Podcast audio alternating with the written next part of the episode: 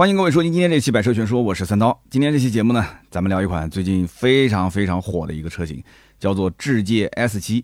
那么这个车到底有多火呢？啊，这么讲啊，这台车子预售五天，订单已经是破万了，这个订单的量非常的夸张啊，甚至比问界 M7 当时不是降价了嘛，降了之后是二十多万起售，二十四万多起售，当时的订单也没那么夸张。哎，我觉得很奇怪啊，其实这车它的定价并不是特别的便宜啊，起售二十五点八万。然后是二十八点八万、三十二点八万、三十五点八万。那么作为一个纯电的轿车，它的入门级的续航其实才五百五十公里，我觉得也就是正常水平。但是对外的宣传啊，都是用这个八百公里续航的版本来进行宣传的啊。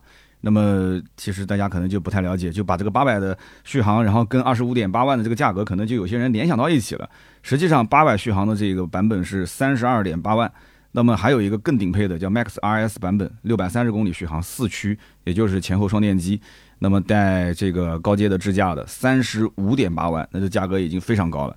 大家其实也都很清楚，其实现在带华为的这个高阶支架的版本，那么比较火的就两个，一个是问界，一个就是现在我开的这个阿维塔。那么上期节目大家其实也都听了啊，应该也都知道是一个合作是吧？阿维塔幺二的一个合作。但是呢，整体来讲的话，阿维塔的销量其实一般般。嗯，实话实讲啊，一个月也就是两三千台车。那么现在幺二其实期望值是比较高的。那么现在又出了一个这个智界的 S 七，订单又那么火，其实阿维塔要稍微反思一下了。就是哎，为什么我们的订单就不能像智界那么火呢？其实今天咱们就可以展开来聊一聊，因为对于华为系列的车型，我相对还是比较了解啊，因为都开过。那么智界 S 七呢，我们编辑其实是看过实车了。那么我呢稍微遗憾一点，因为最近忙广州车展。再加上前段时间不是生病嘛，所以错过了一个静态去看这个车的一个机会。但是没有关系啊，因为对于这个车型，其实我们圈内啊，大家都讨论的比较多。那么有一些相对比较内部的消息，包括我们呃看过的、试过的一些同行之间的评价，那么展开来可以分享一下。那么今天节目一开始呢，我们先说说看这几个配置到底应该怎么个买法啊？那么实际上大家对于呃华为的车型其实是非常感兴趣的点，无非就两个。那么第一个呢，就是它的这个车机，华为的鸿蒙 OS 的车机。那么这个车机呢，因为我车上也有。啊，实话实讲，我平时用的是苹果手机，那么华为的手机其实跟它的这样的一个叫做无缝流转啊，信息互通的这样的一个功能，好用肯定是好用，但是实话实讲，你不会天天用，因为你说你一上车就把手机跟。这个车机进行连接，然后完了之后，手机上的功能在车机上用。那么你想，你有多少功能是需要在车机上去用的？你需要把，比方说歌曲进行无缝的扭转，你需要把你的一些什么行程进行无缝的扭转，你需要把你的导航进行无缝的扭转，你需要看视频看到一半，然后上车之后无缝扭转，在车上继续看视频吗？这些功能其实有用，但是呢，你平时不一定会用啊，这个是最关键的。那你要如果说，哎，那我就是平时在车子里面待的时间特别久啊！我平时带孩子去上辅导班，然后呢，孩子上课，我就在车子里面，然后我就用手机去进行这个呃无缝的连接，然后进行看视频。哎，那 OK 没问题。没有问题，对吧？因为本身它的这个车机的流量其实是有限的啊。虽然说它也会送你免费的流量，那你像我的车子就出现过，呃，跑了几次长途回来之后，到了月底发现流量不够，然后网络用不了的这种情况。那你用手机流量，你进行无缝流转，那肯定是。那现在大家的手机的流量，那几乎就跟不要钱一样的，你每个月包月，那流量根本就用不完。那除非是这种相对来讲使用频率非常高的，那么其他的一些用户，我觉得手机的这种无缝流转是一个听上去非常不错的功能。但是呢，我觉得用的机会不一定特别的多。那么我们就讲这个车机本身，其实鸿蒙的 OS 的这个车机本身还是挺好用的。它的好用的点在哪？我觉得主要就是在于它下面的这一排的这个叫 Smart Dock 栏。那么它可以去自定义。然后平时你像我用的功能比较多的，比方说我会用喜马拉雅，然后我会去用这个 QQ 音乐。那主要一个是听歌，一个是听书。除了这两个以外，我印象中也没什么太多的 我需要去用的功能了。我可能还会用个导航，对吧？导航确实也挺好使的，而且它的导航本身是它会自动分成两个。呃，驾驶的模式，就比方说，我输入一个目的地，它会有叫智驾模式，还有一个叫做人驾模式，就是会说怎么意思呢？就是你要如果是人来开，它可能给你规划的是一个你人驾驶，可能高速啊，或者是快速路相对少一点的路段。但是你要是智驾的这个路段，它会选择，它会比方说你上了去高速或者是快速路之后，它会有这种就可以 NCA 的智能驾驶的这样的一个选项啊，自动给你切换成 NCA 的模式。那么，如果不是跑特别远的，我讲的特别远，比方说至少是二十公里以上的这种行程，我一般不太会选智驾模式，我会选人驾模式，因为有的时候呢，你要如果选择智驾模式，它会稍微绕远一点的路，但是选择的都是快速路。所以现在这个导航也得要每一次选择目的地之前要看一眼啊，智驾是怎么走的啊，人驾是怎么走的。你要如果是对路段不是特别熟悉，你可能你默认一个智驾模式，它就会啊让你去用智驾来开，但实际上你开的过程中，你并没有去打开智驾功能，你还是人在开。那就没有意义了嘛，所以我现在就习惯性的，比方在南京，那我很熟悉的路段，我会看一眼。那么我大多数还是选择人驾模式，因为在南京本身，南京是非常小的一个地方，也一般开不了二三十公里的单程。呃，就比方说我去市区啊什么的，也就十来公里就到了，对吧？那么如果说是跑长途，那我基本都会默认就是走这个智驾的模式。那么鸿蒙的 OS 整个的车机系统，那当然了，它本身硬件配备也还可以，屏幕的配备也不错，用起来还是挺好的啊，我觉得没有任何的问题。但是你要说，呃，整个吊打或者说是呃优于市面上所有的这些车机系统，呃，完完全全是不一样的体验，也没有那么夸张。但是呢，在销售宣传的过程当中呢，我觉得华为的粉丝自然而然会给这套系统是有很多加分项。他可能就默认觉得，啊，我华为手机用的不错，那我现在有一个华为的车机，那默认它跟华为手机的这套系统肯定是一样好用，而且呢，哎呀，手机跟车机又可以去进行互联，它就会有很多的加分。那个华为的粉丝现在叫什么来着？叫橘，不是叫橘粉，叫啊叫花粉。对，那花粉本身也很多，对吧？所以这方面有一些溢价的成分在里面，我觉得也也能接受，也能理解。那么另外一个呢，就是这个 ADS 二点零的智驾。那么这个 ADS 二点零，首先，呃，华为的这一套算法其实是不错的。那么华为它本身就是现在给一些车企做这个智能座舱，你像阿维塔就是属于这样的一种合作形式啊，就是智能座舱包括智能驾驶这一块，就全部是给到华为来操作啊，进行它的这样的一套整个系统的整合。那智界 S7 这个车一会儿我再讲，它的合作模式是比这个还要再深度一些，它其实合作模式就跟问界其实是一样的，相当于是赛力斯的工厂，那么整个就给到华为做代工，那么整体的这个自主权还是以华为为主。那么这个也是一样的，这个是奇瑞的工厂，然后跟这个华为进行合作啊，奇瑞做代工，华为也是以它为主，以它来主导。那么因此呢，如果说你对于智驾这件事情是非常非常在乎的，你就是想体验啊，目前市面上比较顶尖的啊，比较好用的智能驾驶的这套系统，然后同时呢，你也是希望有一套相对比较好用的这个车机系统，我觉得是没有毛病的啊。你选择华为系列的，不管是问界也好，还是选择这个智界也好啊，还是选择阿维塔也好，都是没有问题的。但是问题点在于什么？就是你这个预算啊，在你可以买的这些车型范围之内，是不是我刚刚讲的这两点是你的必选项？啊，这个你一定要想清楚，就是智驾和智能车机这两个，你一定要去把它试的明明白白。其他的车型，你包括什么极氪零零一啊，啊，包括未来的 ET 系列啊，啊，包括小鹏的 P 七啊，啊，包括特斯拉的 Model 三啊，啊，包括阿维塔幺二，你你要去把它试明白了。啊，这件事情我觉得不是说简单的在网上看看视频、看看图文、看看我们的媒体同行的一些介绍。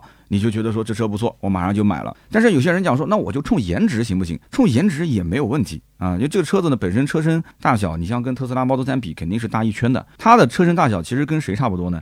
它的长宽高分别是四千九百七十一、一千九百六十三、一千四百七十四，轴距是两千九百五。它的大小应该是跟比亚迪的海豹差不多。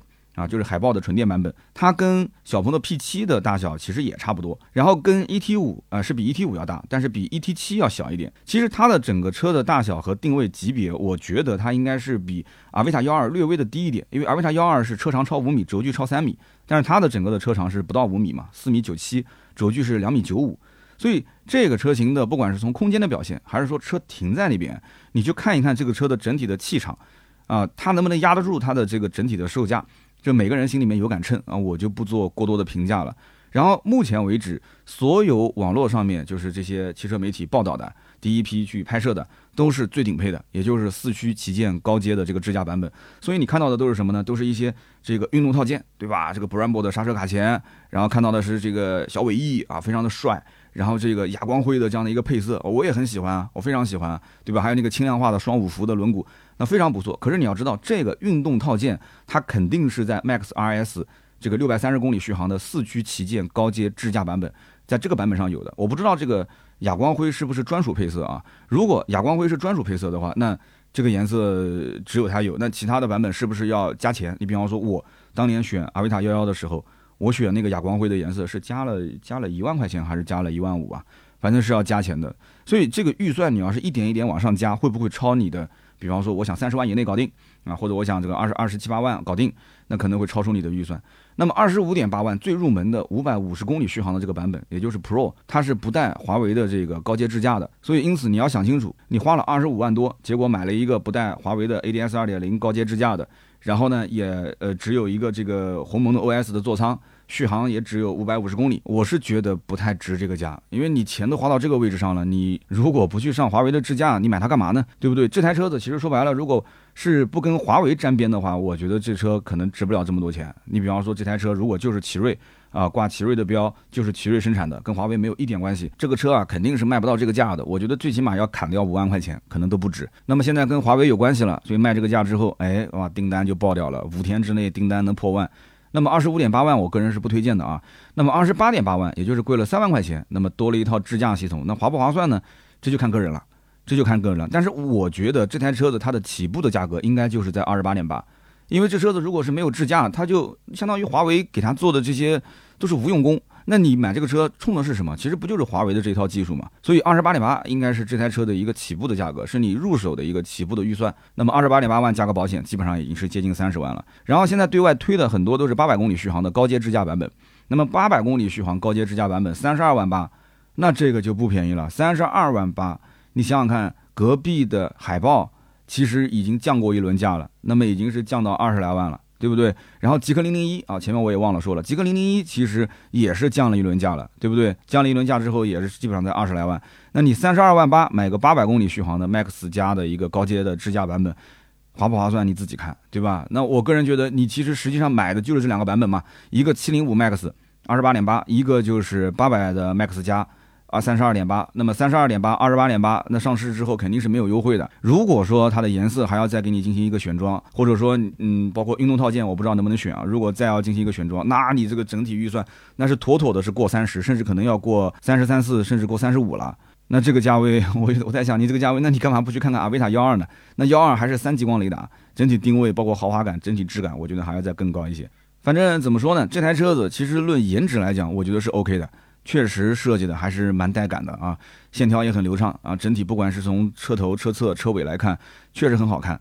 但是呢，它的普通版本现在目前的亮相跟它的这个运动版本，我觉得更吸引我的是运动版。如果说它的这个运动版的套件能够下放到普通版本上面，然后哑光灰的颜色是可以作为普通版的一个选装，啊，就是二十八万八跟三十二万八能选的话，那这个车子我觉得我还是挺感兴趣的啊。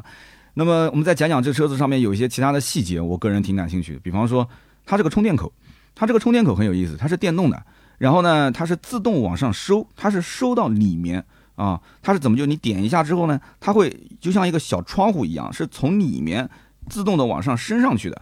哎，这个为什么我觉得我有点羡慕呢？是因为我的阿维塔幺幺，它的充电口虽然是电动的，但是按一下之后，它是往外翻。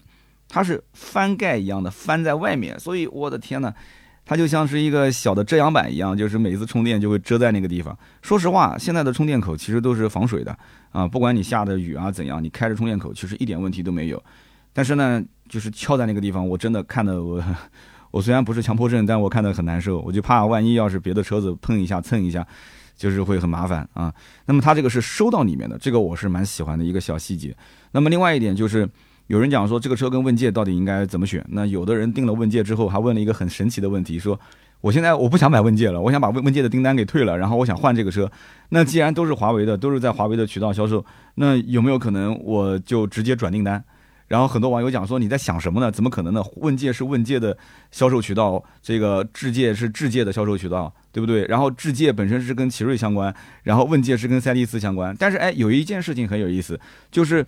智界的这个订单是在华为的商城里面是可以下单的，哎，这个有点意思。所以呢，有人讲说是可以转，但有人说是不能转。我还没有去证实这件事情，啊，回头我来问一问。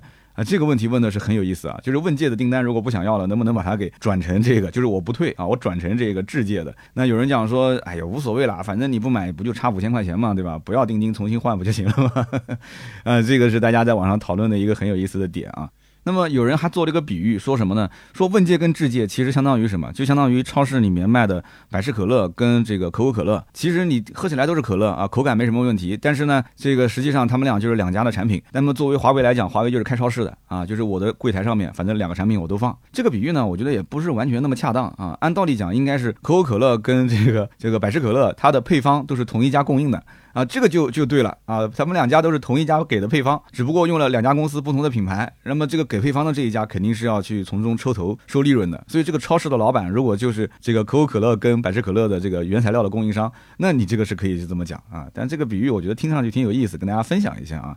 那么还有一种说法是什么呢？说这个赛力斯的做工啊，跟奇瑞的做工那完全是不可比拟的啊，因为奇瑞毕竟是做乘用车、做私家车这么多年，而且奇瑞它毕竟底子其实还是可以的。比方讲，它在之前的发动机的研发方面啊，在对于车辆的底盘调教方面，那么做了这么多年的车子，其实大家还是挺认可的。就无非就是这个品牌的运作。可能稍微有点问题啊。首先在设计方面啊，就给人感觉土了吧唧的啊，非常有这种乡村的气息啊。不管是从外观设计，还是内饰设计，还是它的整体的车机的 UI 设计，反正大家都觉得说，呃，这不是能入我的法眼。哎，但是现在你看整体的这个设计风格，你完完全全一点你都找不到奇瑞的这种设计的影子，对吧？你就你要如果说这个车随便贴一个什么新车的品牌的标，你都不会跟它就完全想不到跟奇瑞相关，是不是？那这一点我觉得是好的。第二个就是它的车机系统，它的这套车机系统如果是用奇瑞的那套车机，那就完蛋，这台车彻底不会有人看了。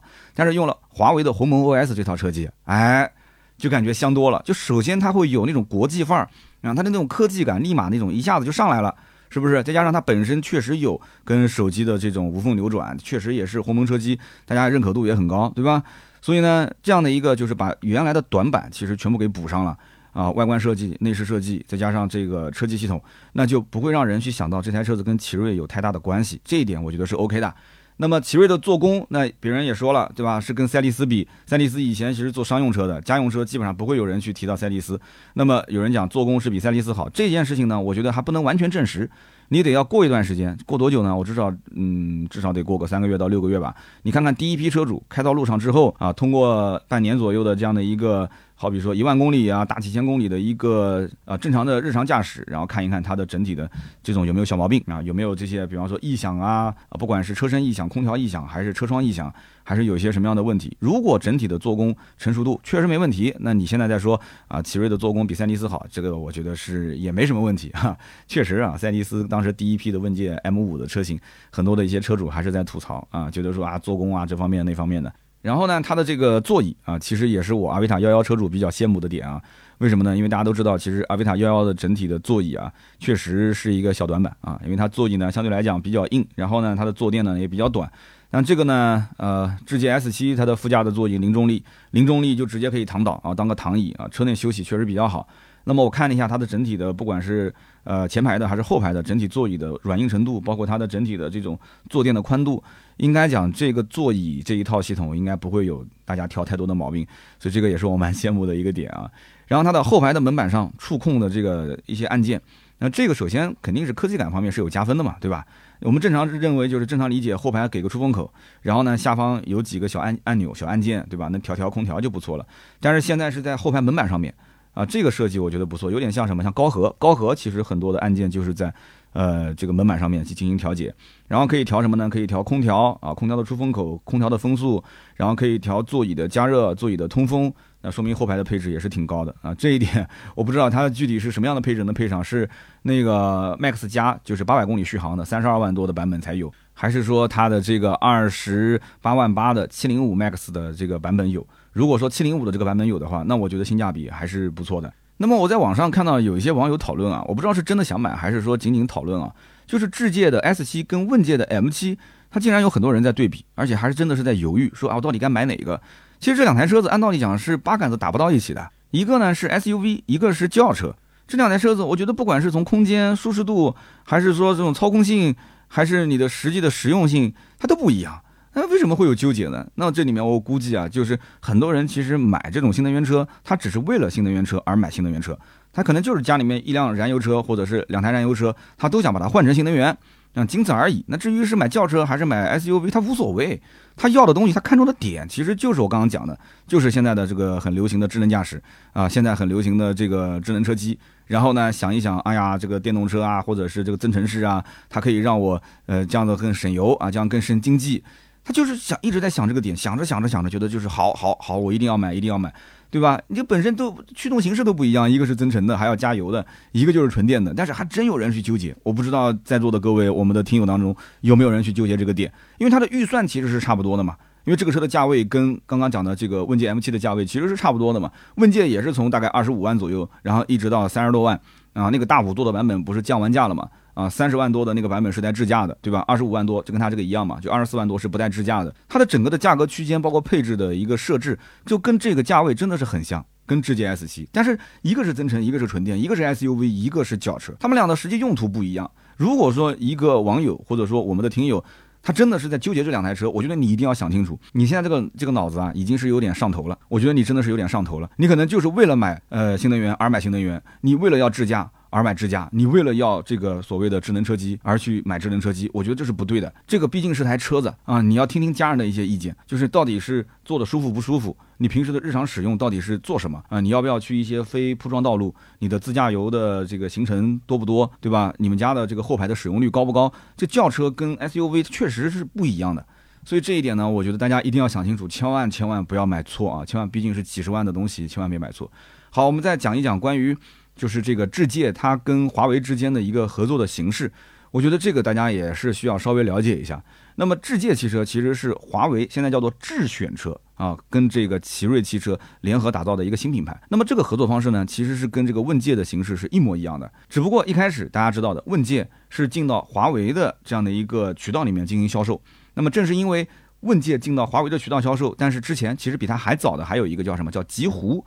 极狐当时也是用了华为的这个 HI 的一套方案，对吧？但是极狐当时是没有进入到华为的这一个销售体系，结果极狐卖的就几乎是没有什么销量，就可以论证为一个失败的产品了。但是呢，哎，这个问界就一下子进入到华为渠道，就大家特别欢迎啊，就就想买 M 五，当时还没炸，然后后来 M 七降完价之后，直接销量就爆炸了嘛，是不是？但是后来呢，也出了那个事情，大家都知道的，就是不允许用华为的这个名称进行宣传。啊，这也是为了避免一些所谓的这个，对吧？就对方可能要封杀啊，或者怎么这个那个的啊，不能不允许用华为的这个名字宣传，也不在华为的展厅进行销售，然后就独立出来啊，独立出来问界的展厅。那么现在的这个智界其实也是一样的，那么智界肯定也是独立的渠道去进行销售。那么它呢，其实按照华为的讲法，就是它是传统汽车厂跟华为牵手合作的一种形式。那么问界还有智界。就是属于华为智选车的一个系列，就是他们两个就是华为智选车唯二的两个系列。那有人讲，那阿维塔跟它有什么区别呢？呃，其实华为的合作模式一共有三种。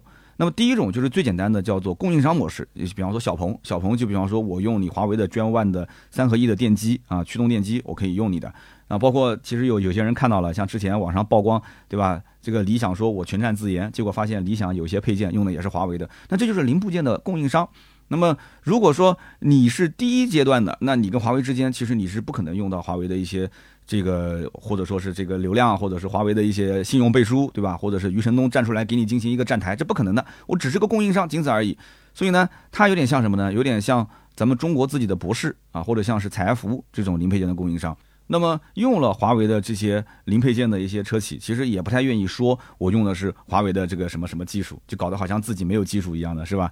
那么这种合作是比较浅显的。那么再往下走呢，就是策划。那么策划就是我们刚刚讲的阿维塔的这种模式。什么叫做策划呢？就是我把我的，比方说我把我的座舱业务，我整体包给你华为，然后包完之后呢，华为就说了，那你需要在你的车身上面打上 HI 啊，就是华为 Inside，就是我华为给你进行定制的这样的一套。策略，你会有个红色的标嘛？大家可以看到一个 HI 的标，所以呢，阿维塔包括极狐就相当于是把它的整个座舱的业务就包给了华为啊，就用我华为的这个鸿蒙座舱啊，用我华为的 ADS 二点零的支架。那么这样一来呢，相当于就是我华为是对你这个产品局部的进行指导啊，对你这产品的局部进行负责，但是真正的这个品牌的主导权是在你自己手里面。是在极狐你自己手里，是在你阿维塔自己的手里，就长安自己手里，对吧？那么这样一来的话，那它品牌会有自己的一些呃，不管是营销宣传也好，还是渠道的铺设也好，还是一些呃服务的理念啊，各方面我自己来做。那么第三一个就是我们现在讲的，就是叫华为它来主导的深层合作，那就是包括问界、包括智界这两个就是这样的。那么它就是现在叫什么呢？叫华为智选车的业务。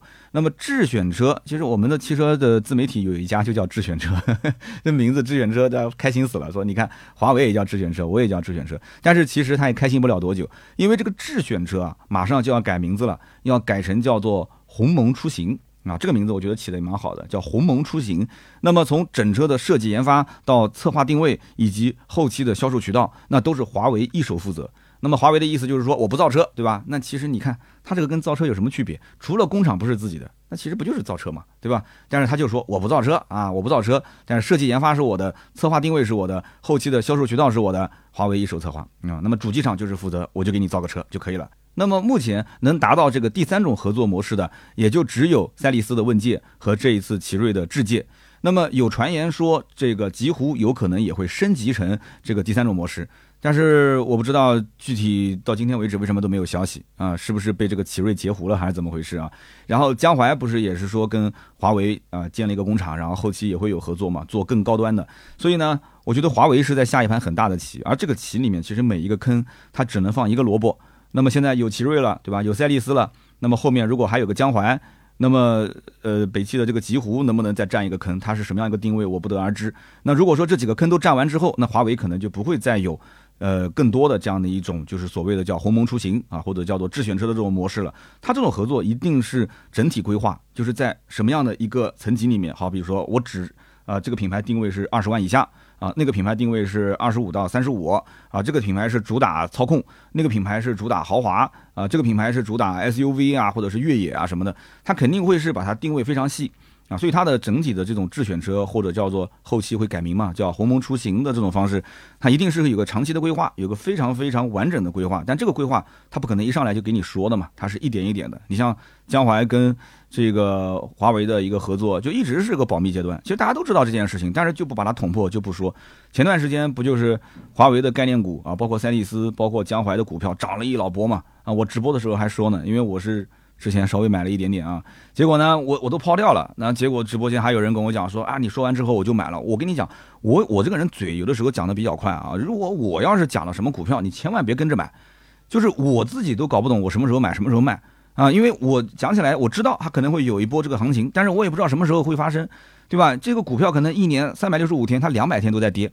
它真正涨的时间可能就那么几个窗口期，可能就那么十几天、二十天。这个窗口期你如果没把握住，你没把它抛掉，那你就亏钱。所以你别怪我啊，我从来不推荐股票，只不过有的时候你问我或者看到弹幕了，我随便讲两句，仅此而已。那么因此呢，我们可以这么理解，就是智界 S7 是目前含华量最高的轿车，没有之一。啊，含华量就是含华为的这个体量是最高的，没有之一。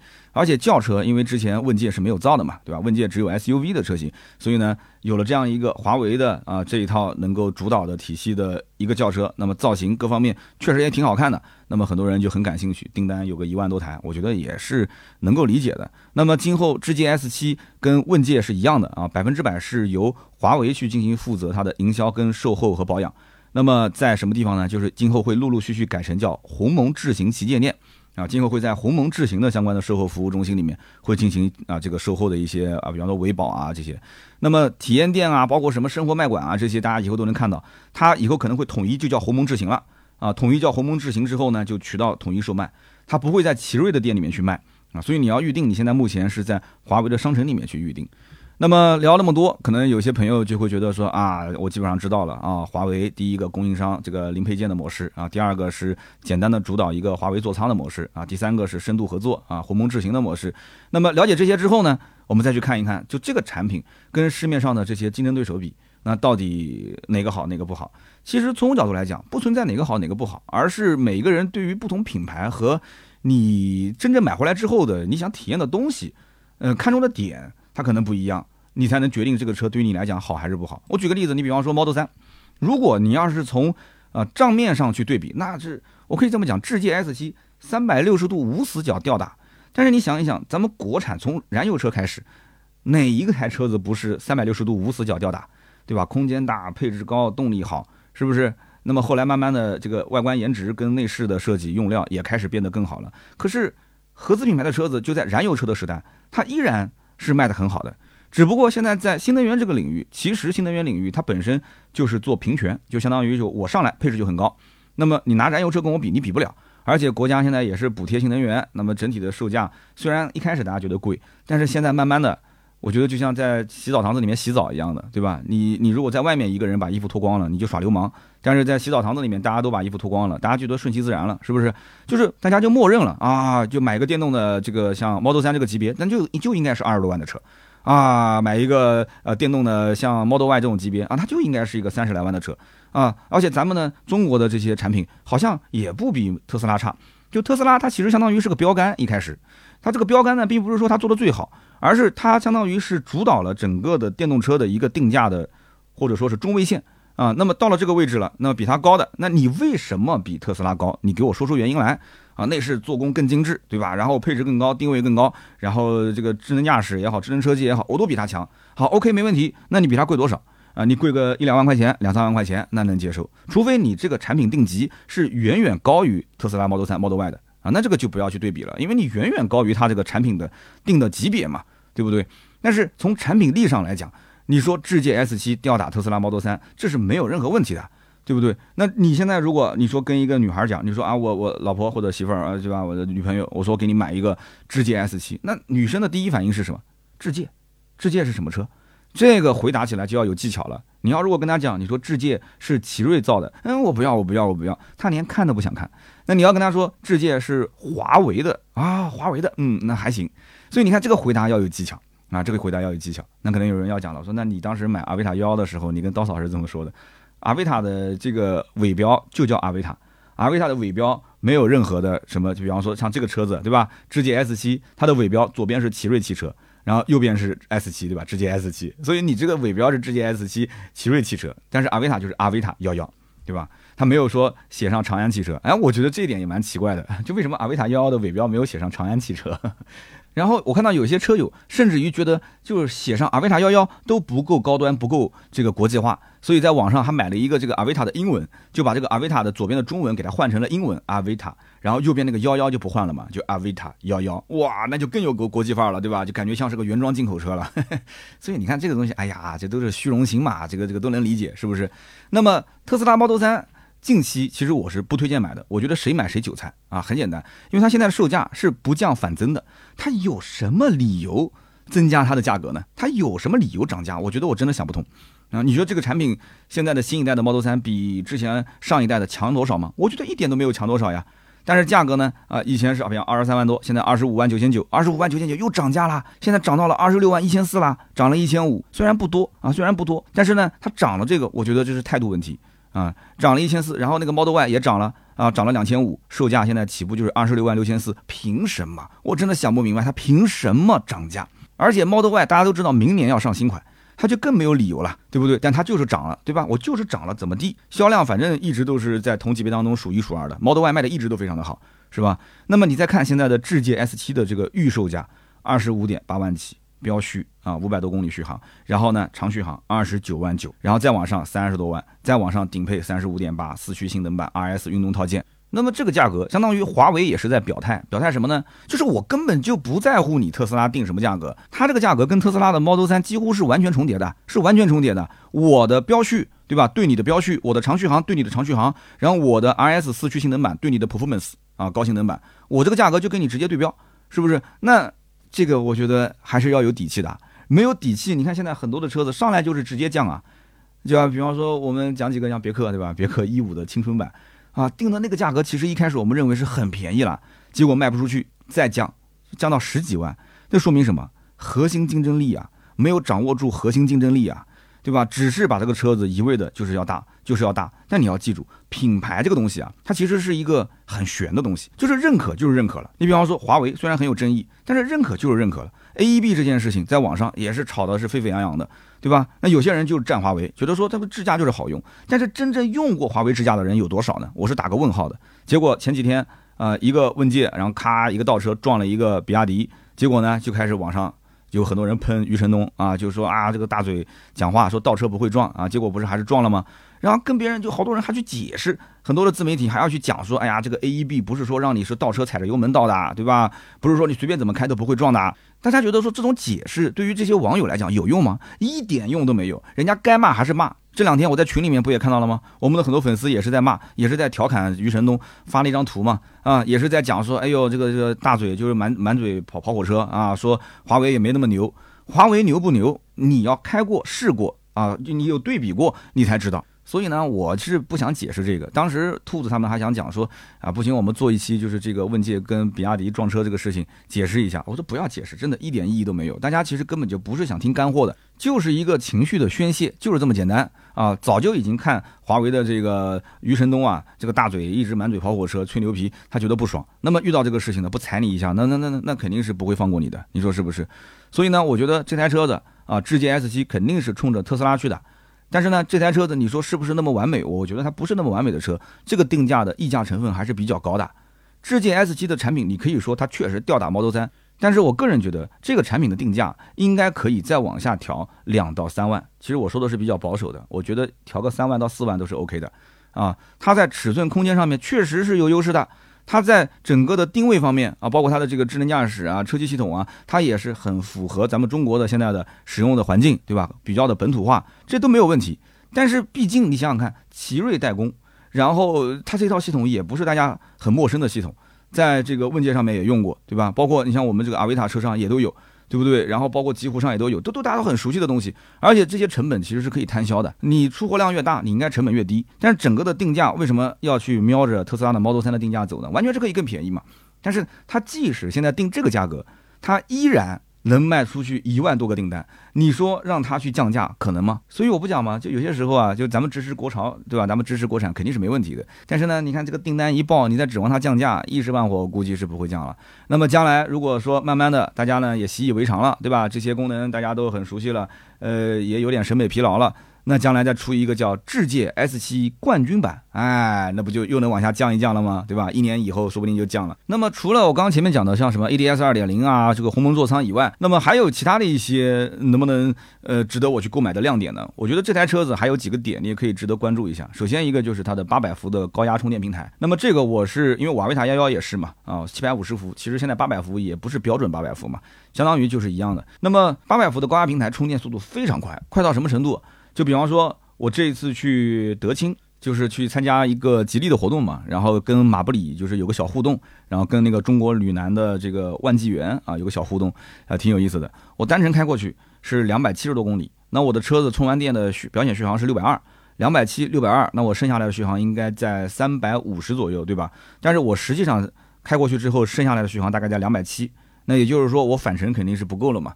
嗯，它单程可能要在表显续航上减掉三百五嘛，所以我其实只要再充个一百公里就能到家了。但是我不可能充那么极限，对吧？我肯定要至少充到呃四百五到五百公里以上的，就是表显续航啊。那我的表显当时是两百七嘛，所以我当时就去找了一个充电桩，就在这个亚运会的三 V 三篮球场的旁边，也就大概两个红绿灯，然后百度地图搜一下就能搜到了附近的充电桩，很方便。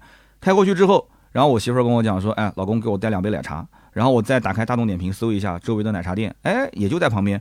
我的后备箱里面放了一个那个小米的平衡车，我把车子往那边一停啊，充电桩一充上，然后小米的平衡车滋就开始到旁边去跟着地图找这个奶茶店。到了奶茶店，把奶茶买好，拎着奶茶回到充电桩上，我的车子已经充到了大概五百四还是五百五十公里啊！我的微博上都发了嘛，我都截图了嘛，就是买个奶茶回来的这点功夫，我的续航已经充完了，我不需要充了。我在外面充电一块，那个嗯，德清还蛮便宜的，大概一块二一块三，对吧？一块二一块三，我在家里充电，晚上九点钟之后三毛五。我为什么要在外面充那么多电呢？我只要能保证足够回到我家里就可以了。反正我的行程是从 A 点到 B 点，我也没有太多的一些这种弯弯绕，所以呢，我就充了大概五十块钱吧，对吧？五十块钱，那速度非常快，也就是大概二十分钟，十几二十分钟就已经充到了这么多。所以八百伏的这个高压充电平台，我觉得是今年之后。基本上你买车是要重点关注的一个点，相当于就是快充，然后还有就是宁德时代的麒麟电池，这个快充的平台要跟这种就比方说四 C 电池啊、五 C 电池，它是要相配合的。像我的阿维塔幺幺就是充电平台非常好，但是电池没有用到啊非常非常好的这样的一个 像宁德时代的麒麟电池这么先进的标准，但是已经很快了。所以这台车子我觉得这一点上来讲的话，应该算是一个卖点啊，所以你要稍微深度的了解一下。那么其他的呢，就比方说底盘是华为跟奇瑞共同研发的，叫什么全新图灵智能底盘，然后还有就是华为提供的 Drive One 的电机啊，就之类的这些，那这就不去单独拎出来讲了。其实这一套东西呢，华为跟其他的品牌也都是这么操作的。反正一句话，就是 Model 3其实就是一个六年前的产物，而且在国内目前 FSD 还是不能用的啊，这能不能用，现在法规这块一直都是模棱两可。那么我个人觉得，二零二三年马上二零二四年了，你花个二十大几万买个六年前的产品，然后这些 FSD 又不能用，我觉得不值当。我觉得不值当，除非是你家里那一位他只认特斯拉，或者你自己你只认特斯拉，你有个人崇拜啊，你对品牌有信仰，那可以。要不然的话，我觉得真的是不推荐。Model 3其实你现在买就是韭菜啊，包括 Model Y 现在买就是韭菜，百分之百，明年必降，而且降价幅度至少是在一万五到两万啊，至少是一万五到两万。那么小鹏这块呢，小鹏其实。嗯，怎么讲呢？二十五到三十五万这个价位，轿车可选真不多。小鹏也有自己的特色，小鹏 P7 确实很好开，但是 P7 目前来讲，就是 P7R 呀，已经是到了该换代的时候了。所以在这个时间点，那不管它怎么降价，我其实不是特别的推荐，因为目前来讲的话，小鹏最新的平台架构、最新的技术，都是在小鹏 G6 跟小鹏 G9 这两台车上。如果你的预算在二十多万、三十万，那你真不如去买一个小鹏 G 六了。你要是预算更高一点，那你不如去买个小鹏 G 九了啊。那你要如果说，那我是颜值党啊，我就不喜欢小鹏这个颜值。还有的人讲说，我不喜欢小鹏这个名字，那你就当我没说，直接 pass 就可以了，是吧？那么极客，极客零零一的这个产品呢，操控不错，底子很好，加速性能也很快，呃，特别是中后段的加速确实很给力。那开过的人都说好，但是呢，嗯，智驾包括它的这个车机这两点还是有待优化。其实它的智驾它可以做得好，包括它的这个车机，其实我觉得从界面上来讲很不错，但是在用的过程中，它的底层的代码确实是有问题。那这个智驾也是一直一直，这个我不知道这个极客团队是怎么回事，就一直没有调教的非常的好。那么如果说你确实只是想玩性能，想玩操控啊，你觉得这车开得很舒服，颜值也很满意，没毛病，可以买，对吧？我觉得至少比最近这两天在网上铺天盖地的这个极客零零七的。那个宣传大家看了吗？我觉得比极客零零七漂亮多了啊！如果是极客零零七跟极客零零一，一定要让我二选一，我可能还是偏向于极客零零一啊。零零七的这个造型就给我感觉有点像小鹏突然出了一个 P 五，就是完全这个产品设计跟前面后面的这些就断代了。P 五跟 P 七就长得不一样，而且 P 五整体的这种造型设计的口碑不是特别好。到今天为止，其实它我觉得这个产品本身是没有问题的，它失败的点就失败在设计上。那我个人感觉极客零零七很有可能会。重走小鹏 P5 的这样的一个怎么讲呢？就是一个一个比较失败的一个道路啊。就是它包括呃像那个极客上面最典型的那个小爪灯啊，像爪子一样的灯，领克上也有，对吧？你要想当年极客零零一是怎么出来的，其实有一部分原因就是领克前面打了个前站，很多人是比较认可领克的，然后出了个极客零零一啊，甚至连经销商当时都以为极客将来是放在领克的经销商渠道去卖的。所以大家就觉得你这个产品就应该卖这个价啊！你这个产品当时去打特斯拉 Model 3啊，觉得哇塞，这个配置又很高，性价比也不错啊，也能买的买到很多我能玩到的东西，续航也长，对吧？也有高性能版，所以它就当时就属于一个水桶车。但是放到今天来看的话，就这个产品很多人就知道了哦，它其实可能智能的车机啊、智能的驾驶这两块稍微有点短板，所以就看个人吧，就看个人了。因为零零一卖的其实也还可以。然后还有包括像未来的 ET 五啊，车子呢跟它比稍微小一点，但是 ET 五虽然卖的不是很多，可是 ET 五 T 其实卖的也不是很多了，但是 ET 五 T 的粉丝很多，死忠粉很多。因为你如果要买一台纯电的旅行车，你在市面上看一看，你还真的不一定能找到跟它有竞品的这种车型，很难找到。ET 五本身就不便宜，ET 五 T 其实。怎么说呢？也也不便宜。但是你如果想到说它是个旅行轿车、旅行车，旅行车本身定价就比轿车要贵嘛，那你这个时候会发现，哎，那它就好像就就就不贵了啊，你就心里安慰了，是不是？所以它的铁粉啊，特定铁粉一定是喜欢这个车的。但是呢，这个可能是相对比较有限，而且 ET 五、ET 五 T。